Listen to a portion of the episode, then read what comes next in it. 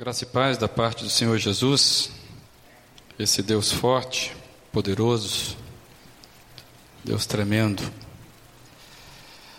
com, com grande tremor e respeito, que nós temos aberto aqui nos últimos encontros, os encontros à noite, temos aberto o Evangelho de João capítulo 15 e temos meditado na, nessa perspectiva do fator videira, a igreja, uma igreja que precisa ser, viver e permanecer em Cristo, em tudo aquilo que Ele proporciona de vida para a igreja. Já dissemos aqui várias coisas, extraindo as mensagens que essa pequena porção do Evangelho tem nos falado. E hoje, mais uma vez, eu queria que nós retornássemos a esse texto e nós pensássemos um pouquinho mais do que ele pode falar conosco. João capítulo 15, a gente vai ler a partir do versículo 1. Queria mesmo que você entendesse a pessoalidade desse texto. É um texto da qual é mais do que uma parábola, Jesus está revelando de si mesmo. E tem muita verdade aqui, gente. Lendo então a partir do versículo 1: Eu sou a videira verdadeira e meu pai é o agricultor. Todo ramo que estando em mim não dá fruto, ele corta, e tudo que dá fruto, ele poda, para que dê mais fruto ainda. Vocês já estão limpos pela palavra que lhes tenho falado. Permaneçam em mim e eu permanecerei em vocês. Nenhum ramo pode dar fruto por si mesmo se não permanecer na videira. Vocês também não podem dar fruto se não permanecerem em mim. Eu sou a videira, vocês são os ramos. Se alguém permanecer em mim e eu nele, esse dará muito fruto, pois sem mim vocês não podem fazer coisa alguma. Se alguém não permanecer em mim, será como o ramo que é jogado fora e seca. Tais ramos são apanhados, lançados ao fogo e queimados. Se vocês permanecerem em mim, as minhas palavras permanecerem em vocês, pedirão o que quiserem e lhes será concedido. Meu Pai é glorificado pelo fato de vocês darem muito fruto, e assim serão meus discípulos. Como o Pai me amou, assim eu os amei, permaneçam no meu amor. Se vocês obedecerem meus, aos meus mandamentos, permanecerão no meu amor, assim como tenho obedecido aos mandamentos de meu Pai, e em seu amor permaneço. Tenho-lhes dito essas palavras para que a minha alegria esteja em vocês e a alegria de vocês seja completa. O meu mandamento é este: ame-se uns aos outros, como eu os amei. Ninguém tem maior Ninguém tem maior amor do que aquele que dá a sua vida pelos seus amigos. Vocês serão meus amigos, se fizerem o que eu lhes ordeno. Já não os chamo servos, porque o servo não sabe o que o seu senhor faz. Em vez disso, eu os tenho chamado amigos, porque tudo o que eu ouvi de meu Pai eu lhes tornei conhecido. Vocês não me escolheram, mas eu os escolhi para irem darem fruto, fruto que permaneça, a fim de que meu Pai lhes conceda o que pedirem em meu nome. Este é o meu mandamento: amem-se uns aos outros. Vamos orar? Deus amado, Louvado e agradecido seja o nome do Senhor, porque Jesus Cristo é o Evangelho. Jesus Cristo é aquele que traz tudo que o ser humano precisa. E a tua palavra, mais uma vez, está nos chamando a atenção, Pai. Que o Senhor está promovendo uma edificação que não tem como a gente mensurar. E o Senhor nos convida para um tipo de vida que participa, Deus, desse movimento salutar, grandioso, espetacular, de Deus que Deus está fazendo numa nova humanidade. Acha-nos, ó Deus, dignos de receber esse amor.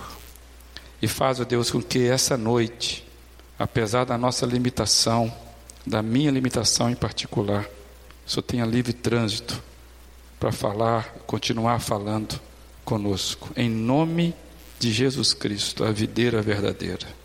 Amém. Amém. Eu queria que você prestasse atenção no pequeno vídeo que nós iremos passar agora, e isso vai ajudar a nós caminharmos do que queremos conversar nessa noite. Tá bom? Dá uma olhadinha nesse vídeo aí.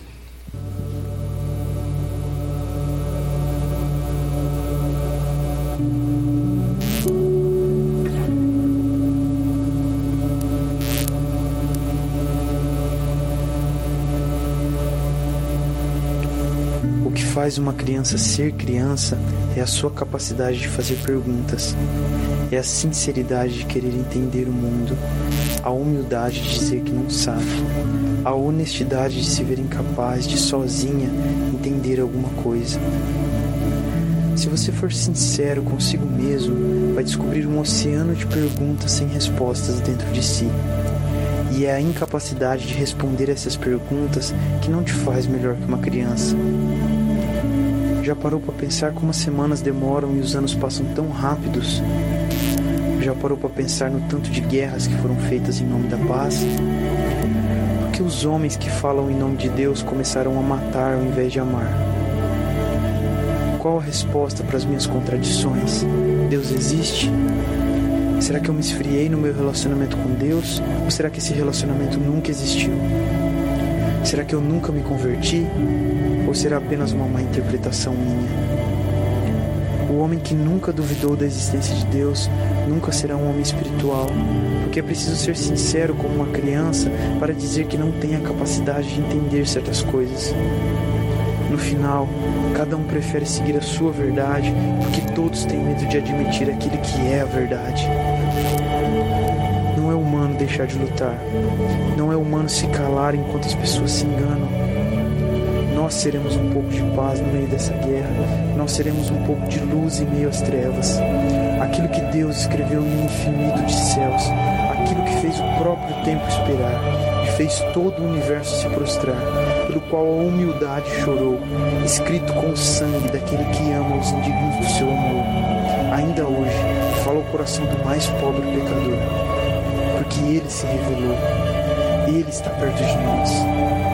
Deus está mais perto de mim do que meu próprio eu.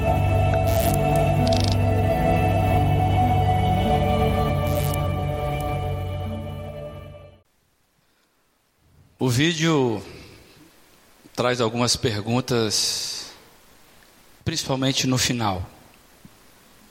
E eu quero destacar essas perguntas que ficaram ali expostas para nós. seu relacionamento com Deus é real? O seu relacionamento com Deus é real? Você ama as pessoas ao seu redor? Você ama as pessoas ao seu redor? O vídeo fala, e ele começa dizendo isso de uma forma muito incisiva, da capacidade que as crianças têm de fazerem perguntas sinceras e intrigantes. Quem é pai ou já foi, sabe disso. De vez em quando a, aquela criaturinha vem com algumas saídas assim que a gente fica impressionado. É a capacidade que a criança tem de fazer perguntas, porque para ela é fundamental para o crescimento dela no entendimento da vida. E ela pergunta para aqueles dos quais ela tem a maior segurança. São aqueles que cuidam dela. Todos nós, pais, cuidadores de crianças, somos uma espécie de Deus para as crianças. Elas olham para a gente esperando respostas que, que dão significado à vida. Por isso que elas nos perguntam com aquele brilho nos olhos, porque elas precisam de entendimento e cada vez que crescem, as perguntas vão mudando. Até um dia que aquelas amadas crianças vão crescendo, viram adolescentes e ficam mudas. Faz parte do processo. Mas voltando, é que o problema nosso, a gente não sabe lidar muito com essas perguntas às vezes. O problema nosso, adulto, nós que somos adultos, é que nós vamos perdendo ao pouco, aos poucos, essa sensibilidade espontânea que a criança tem. E a gente então começa a ficar com uma espécie de medo à exposição o medo de ser ridicularizado, por exemplo, é algo que nos afeta grandemente. O medo do constrangimento público. O medo de levantar a mão e falar: Eu não entendi o que você falou. Você pode repetir? Eu não sei nada sobre isso. Você pode me ensinar?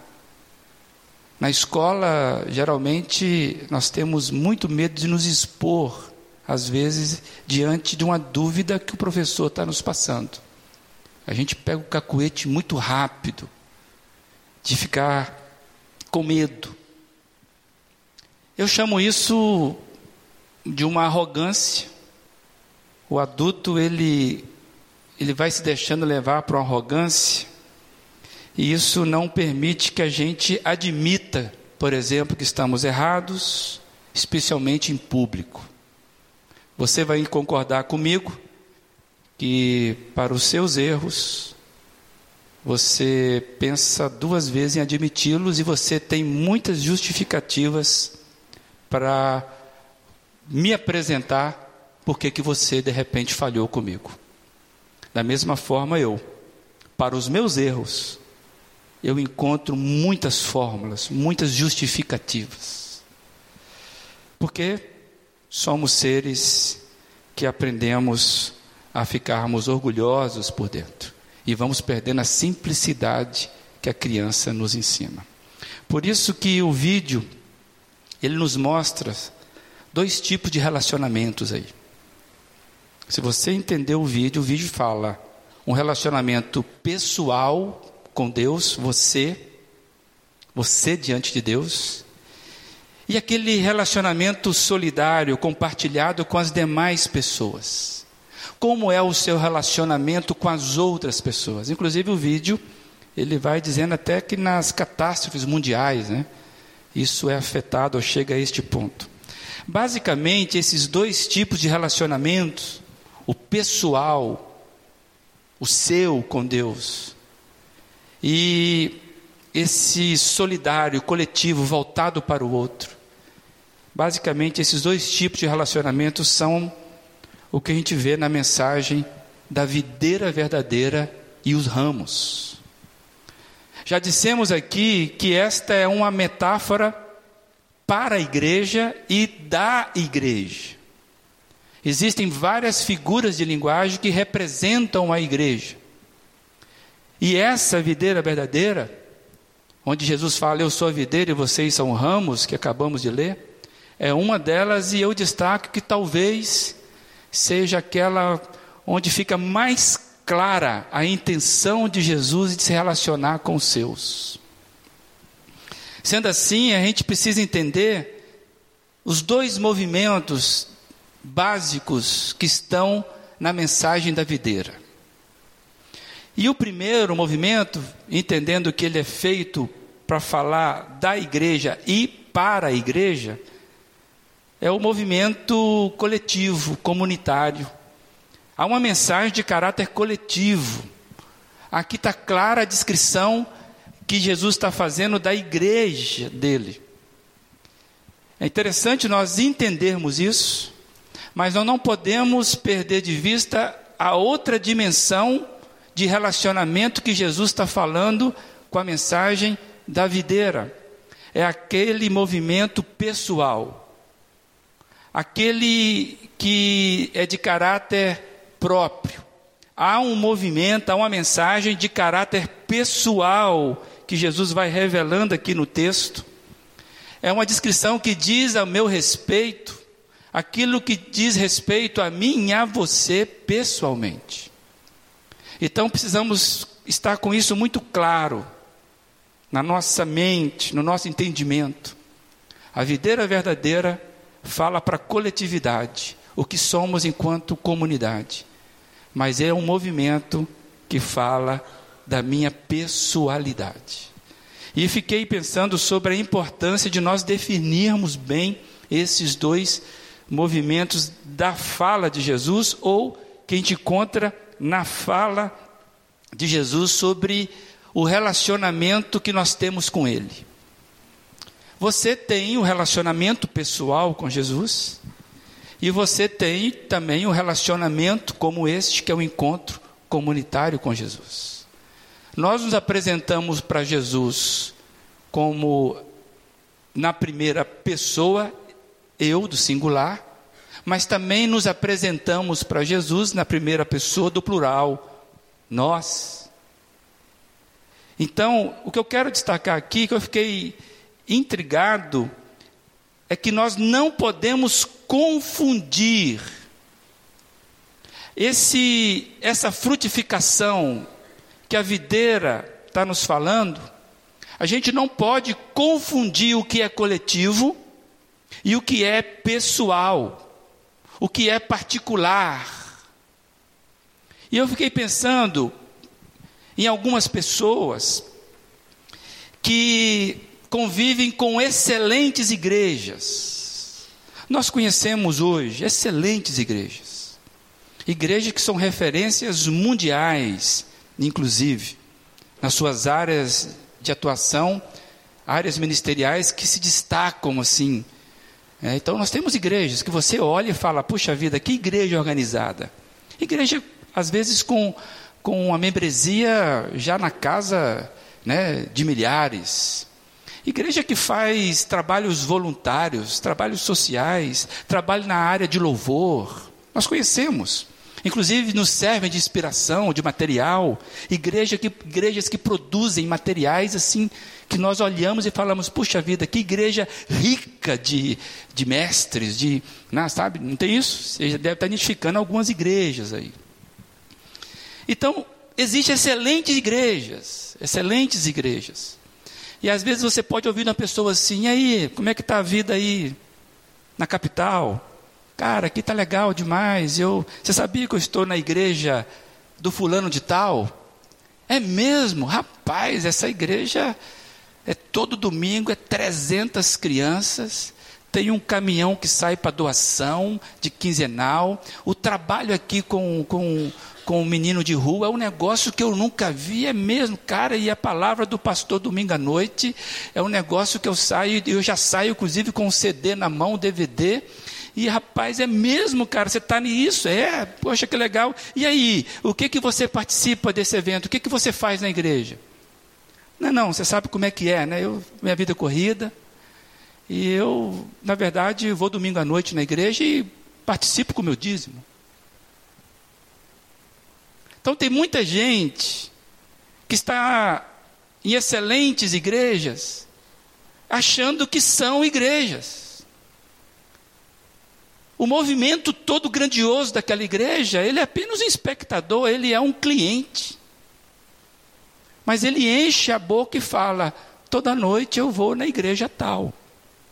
O inverso também acontece. Eu conheço pessoas que eu fico pensando, rapaz, como é que essa pessoa tão talentosa, tão capacitada, está ali naquela igrejinha que parece que não funciona nada? Precisamos entender a diferença do movimento de Deus na coletividade e do movimento de Deus na vida pessoal, na pessoalidade. A gente não pode confundir esse tipo de frutificação, porque senão você vai passando e você não entendeu o que Cristo quer dizer: eu sou a videira e vocês são os ramos. Temos falado aqui do fator videira, que nos ensina que a nossa relação com Deus ela primeiramente é pessoal. Ninguém pode relacionar-se com Deus por você. Até com você pode, mas por você não tem jeito. O primeiro aspecto do relacionamento nosso com Deus ele é pessoal. Se você ler com calma depois em casa Mateus 6, você vai ver que é onde Deus ensina, Jesus ensina a oração do Pai Nosso, que é a oração coletiva. Mas você vai perceber que o movimento anterior é vá para o seu quarto e ore a seu Deus o que está secreto no seu coração. O coletivo não substitui a devoção pessoal. Então, o primeiro tipo que a videira quer nos ensinar é que a nossa relação com Deus é pessoal. Como é que está a sua relação pessoal com Deus? Você se lembra onde é que você guarda a sua Bíblia durante a semana? Ou ela fica num canto de domingo? Então não adianta nós querermos responder uma outra pergunta, queremos sermos críticos, queremos ser críticos de outros movimentos, se a minha pessoalidade com Deus está quase que na UTI do, do hospital espiritual, basicamente não me alimento de nada. Agora, além da nossa relação ser pessoal, primeiramente, ela é intransferível. É intransferível. Não podemos transferir o que Deus quer comunicar pessoalmente de vida dele para minha existência, achando que o outro é que vai trazer isso. Esta igreja é uma bênção e será uma bênção para você e para mim, quando nos reunirmos aqui em nome do Senhor Jesus, e tem uma glória estabelecida para a coletividade, eu creio nisso, a mágica, vou chamar assim, a graça da oração coletiva, do encontro coletivo. Mas você não pode transferir a sua responsabilidade de encontrar com Deus sozinho diante dele, achando que vir aqui, isso é o que você tem de máximo de encontro com Deus. Não é. Não pode ser. Se está sendo, você está confundindo os dois movimentos. E eu, eu fiquei pensando que a nossa relação com Deus é tão pessoal, é tão intransferível, como é a minha relação com você. A minha relação com você deve ser sempre pessoal, inteira, na íntegra e intransferível. Como que eu vou desenvolver com você um relacionamento saudável? Como que você vai se relacionar comigo, desenvolvendo e crescendo no relacionamento, se nós formos impessoais? Se nós ficarmos sempre na antessala, não tem jeito. Se nós transferirmos esse tipo de relacionamento para uma outra coisa que não seja o um encontro, o face to face, não o Facebook to Facebook. Face to face, olho no olho, cara na cara, trocando conversa. Não tem como, amados, nós precisamos nos relacionar diretamente. Tem coisa que não se pode terceirizar. E o fator videira tem nos falado de relacionamentos quando você lê esse texto, você vê que há uma, uma espécie de ensinamento sobre relacionamentos maturos. Você encontra aqui, Jesus está falando o tempo todo de relacionamento, olha se não é. O tempo todo Jesus está falando de relacionamento. Dele com o Pai, dele com os seus discípulos. Inclusive, Jesus está falando dele na relação entre os seus discípulos. Olha se não é isso. A relação de Jesus, que ele está dizendo aqui, é sempre de entrega, de amizade. Se você ler com calma, Jesus é o centro. É aquele que move os outros relacionamentos. Por isso que eu vou repetir: Jesus está dizendo do relacionamento dele pessoal com o Pai. Está falando do relacionamento dele pessoal com seus discípulos. E ele está falando dele pessoal na relação entre os seus discípulos. Jesus está falando, meus amados, da centralidade deles nas relações da vida. Jesus é a peça fundamental, central, para que o negócio dê fruto. Jesus tem uma potência de vida e ele quer entrar nessa, nessa, sabe, nessa brecha que existe onde, eu, onde acaba o meu ser e começa o outro. Ele quer entrar ali para fazer um tipo de frutificação que nenhum de nós é capaz de fazer. Por isso que é dele. E eu fiquei pensando que uma medida para nós avaliarmos a nossa vida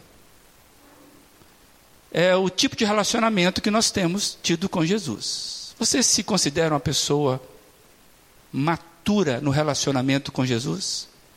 Ou você é aquela espécie de crente descrente, crente que fica com birra de Deus, magoadinho, crente que não sabe lidar com as, os momentos de escassez. Você é crente que tira férias de vida cristã? Tem crente que tira férias. Tem gente que ainda não percebeu que a vida cristã não é um negócio fora de si mesmo. Então eu te pergunto: é, você consegue avaliar o seu estado de relação com Deus? Você pode dizer, cara, eu estou impressionado como que o fruto tem crescido. Porque é dele. Mas também existe uma medida para nós avaliarmos a maturidade de uma igreja, como esta.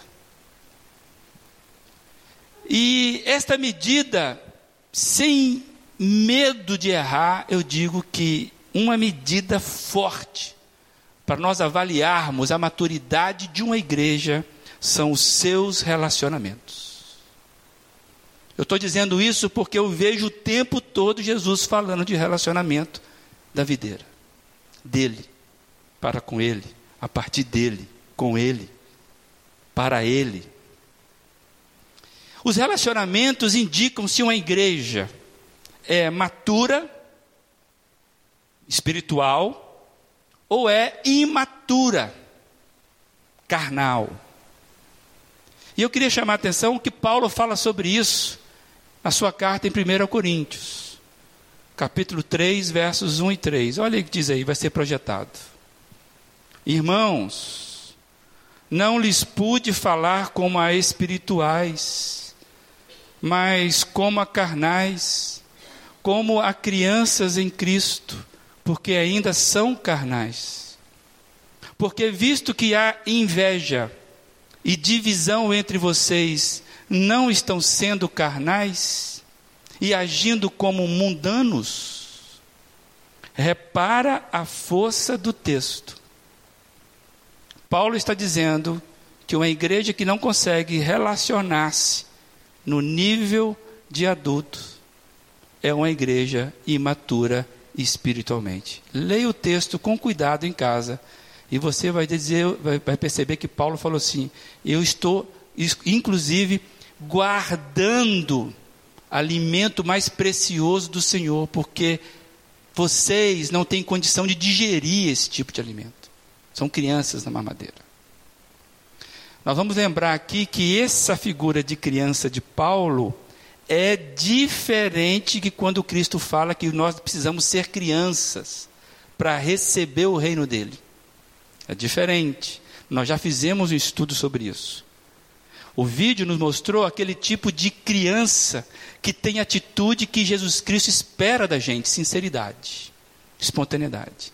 O que Paulo está chamando aqui de criança é mais aquele ser que não cresceu, birrento, manhoso, Criança que não quer crescer, não sabe lidar mais. Já viu isso? É manha. quando eu trabalhei aqui esse tempo, esse texto, eu trabalhei um conceito do Arielvaldo Ramos, que ele chama de criancitude, atitude de criança. Isso Deus gosta. Criancice é o que Paulo está rejeitando aqui.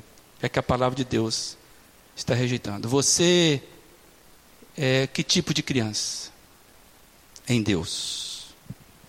Ainda está com birra, manha, ou você está crescendo? E está se percebendo crescendo pelas perguntas que você faz diante de Deus.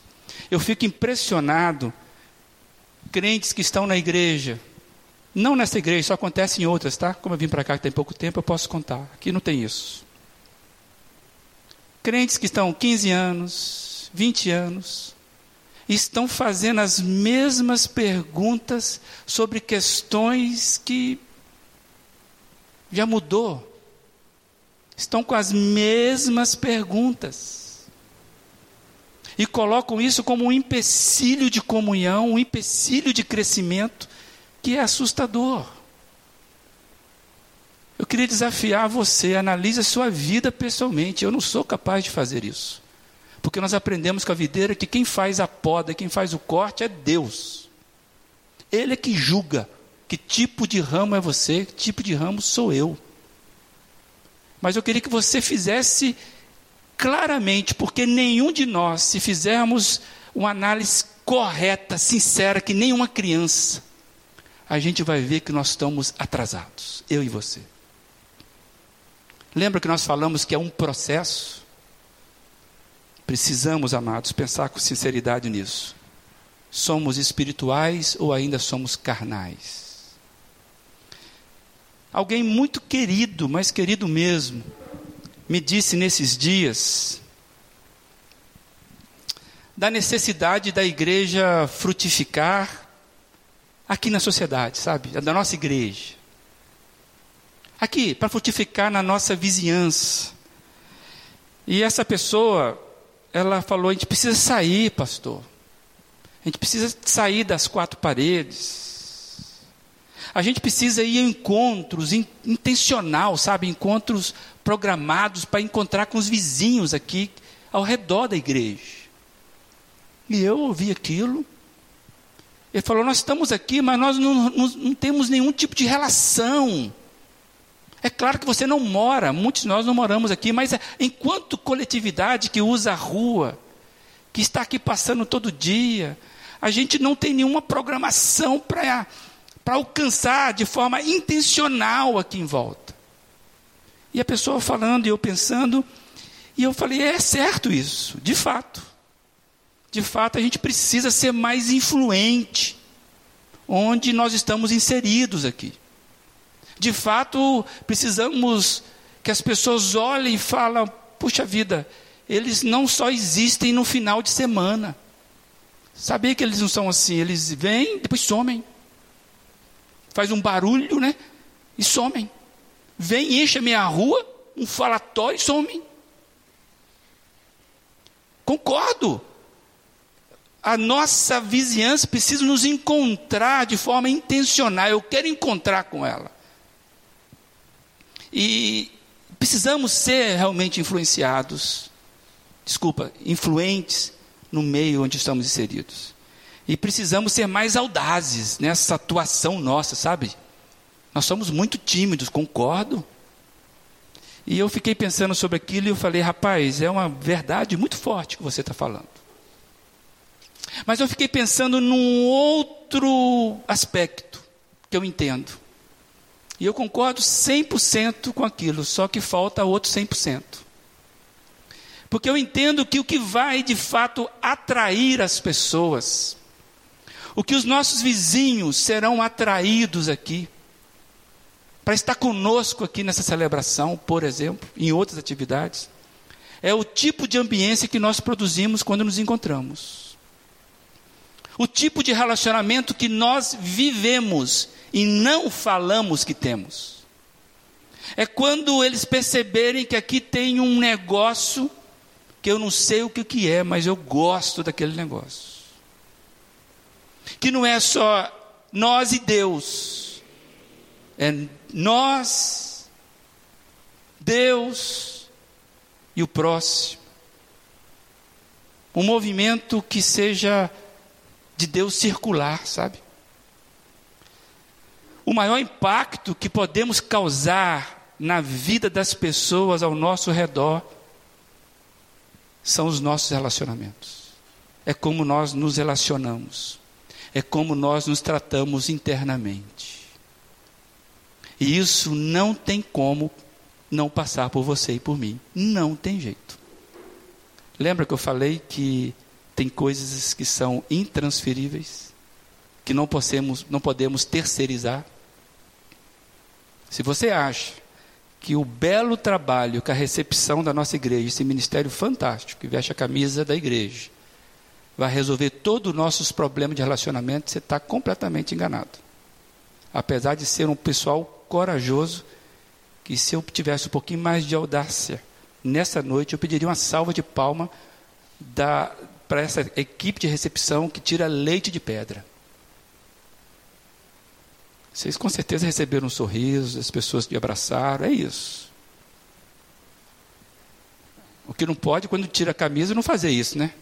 Nós temos que aprender com todo mundo. Amados, o que eu quero trazer hoje, que hoje em dia, nós temos um vivido um, e nos contentado, isso que é o problema.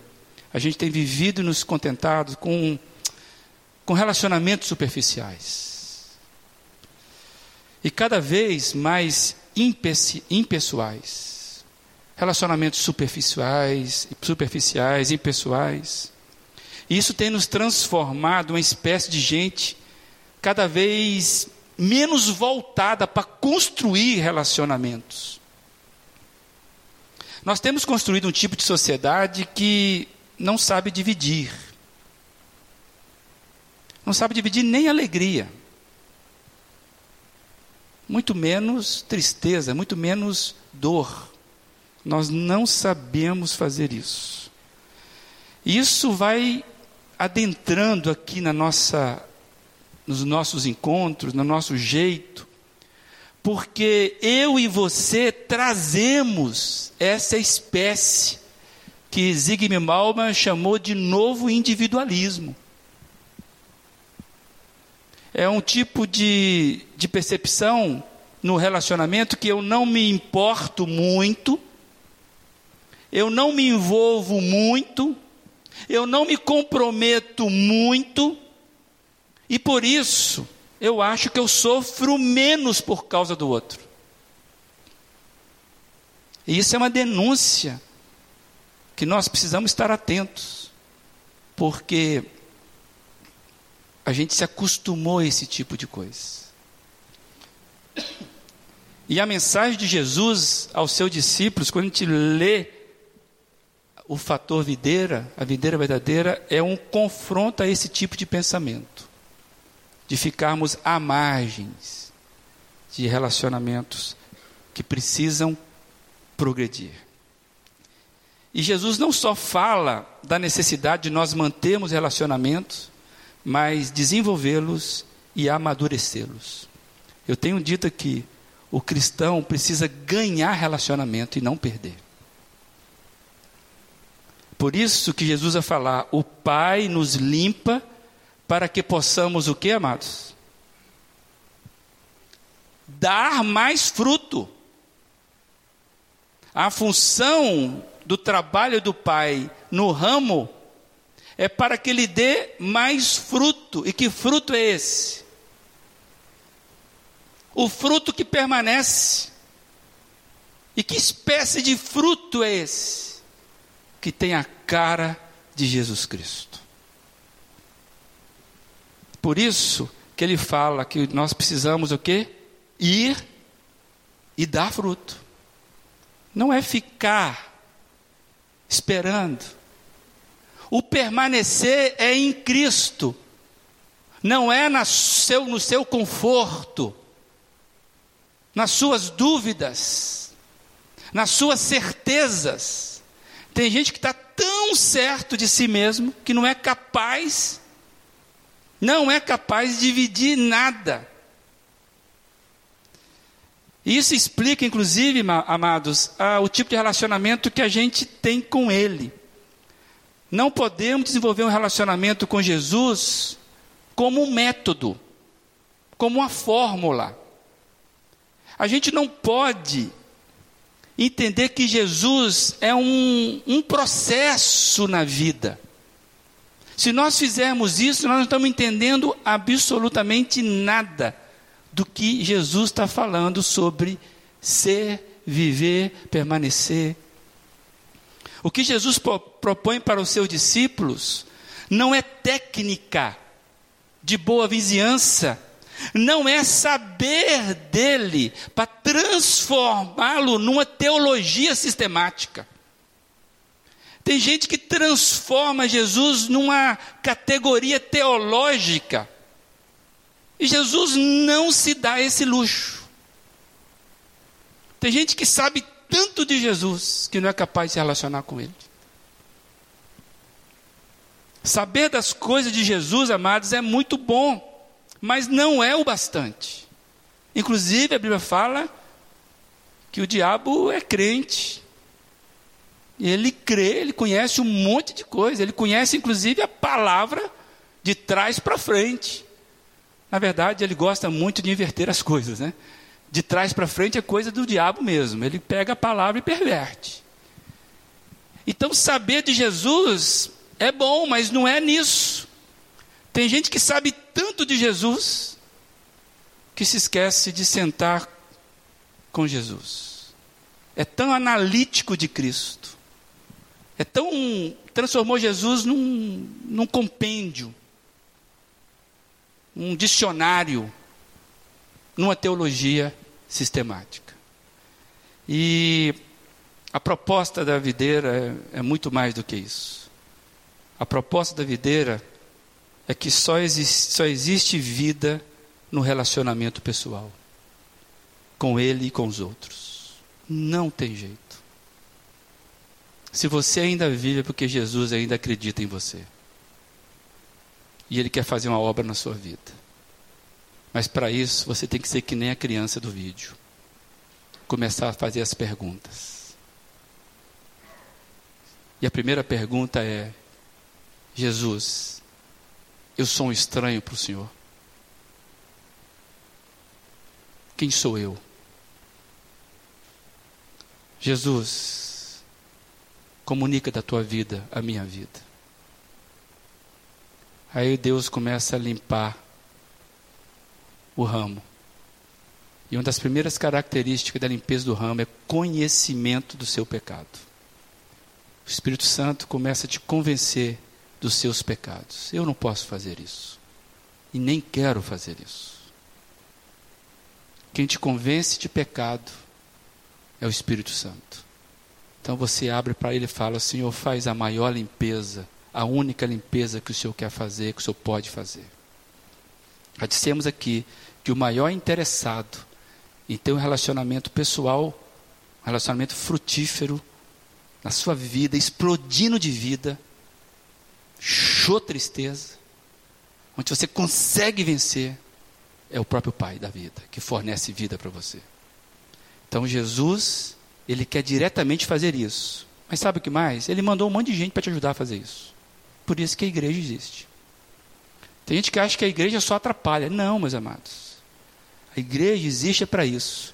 Porque só existe duas formas de Jesus transformar em você uma pessoa melhor: Ele mesmo e os outros.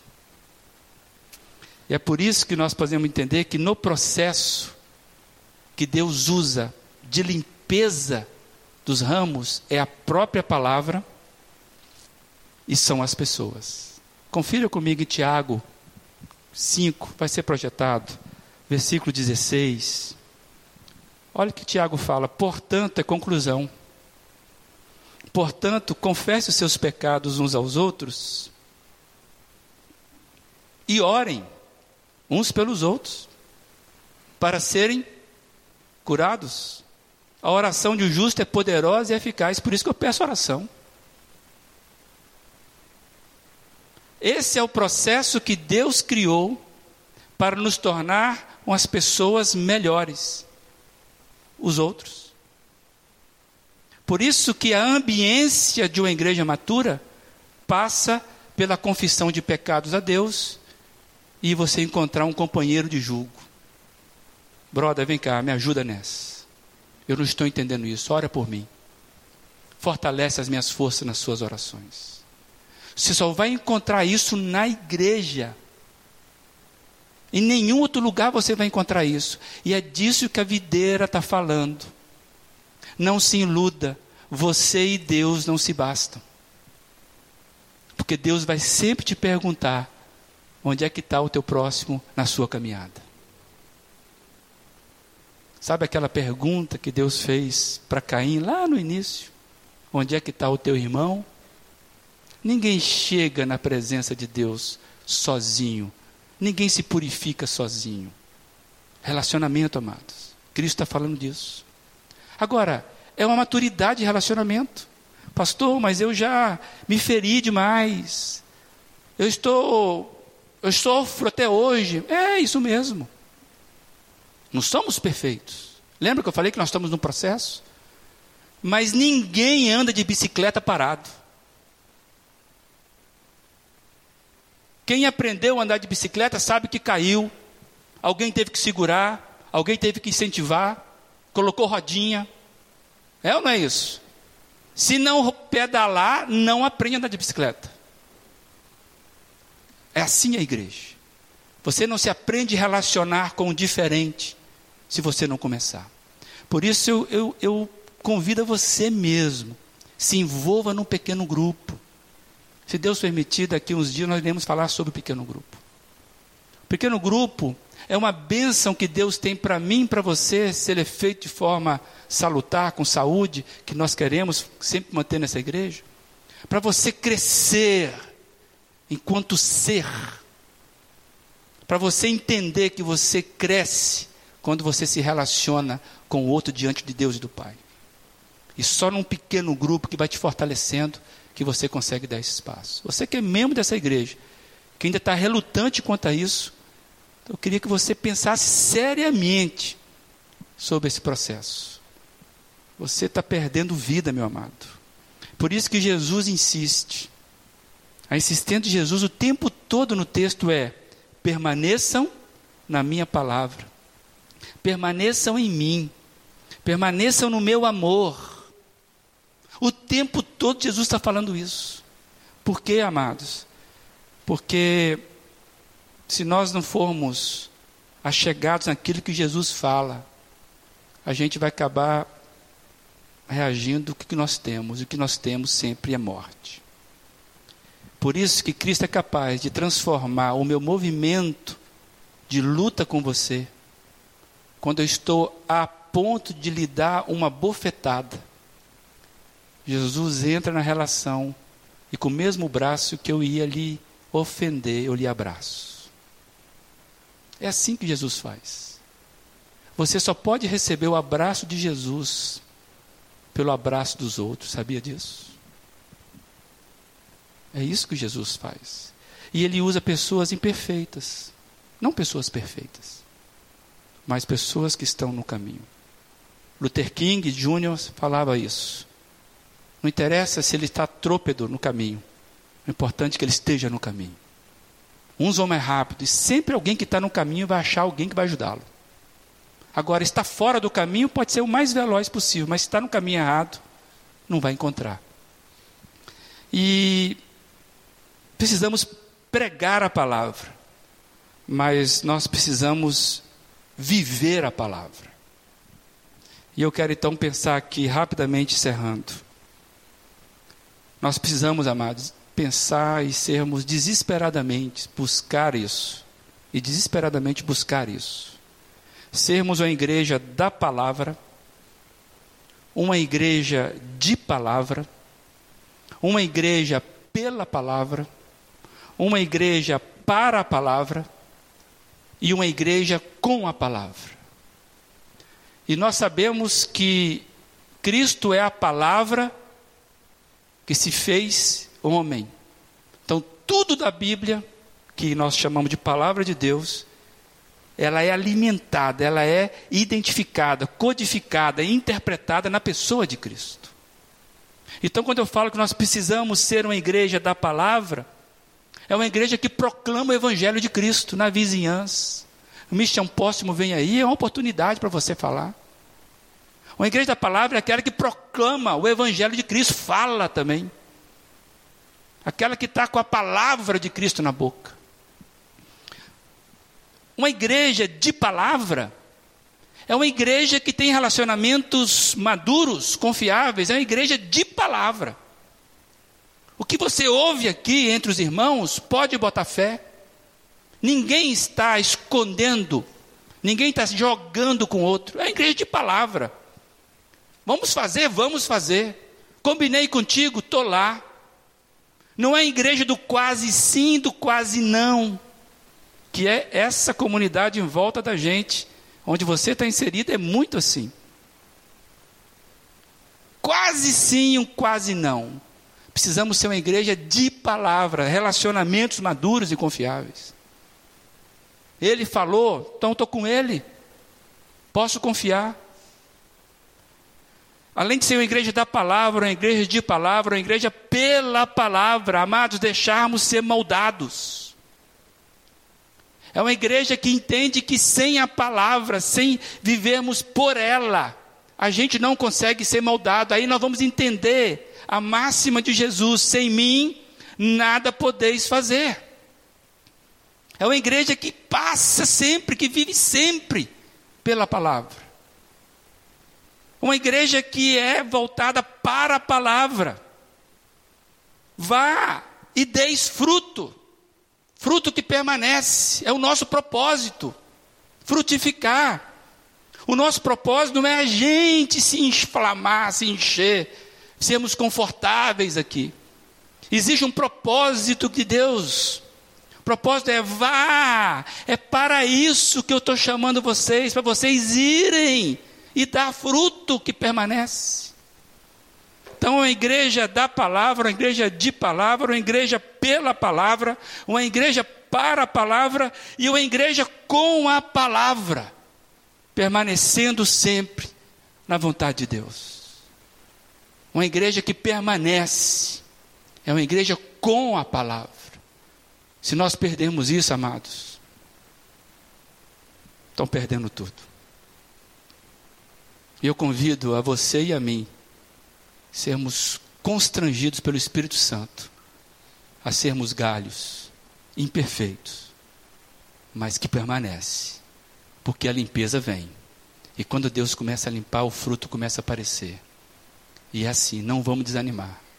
Que sejamos a igreja que viva relacionamentos.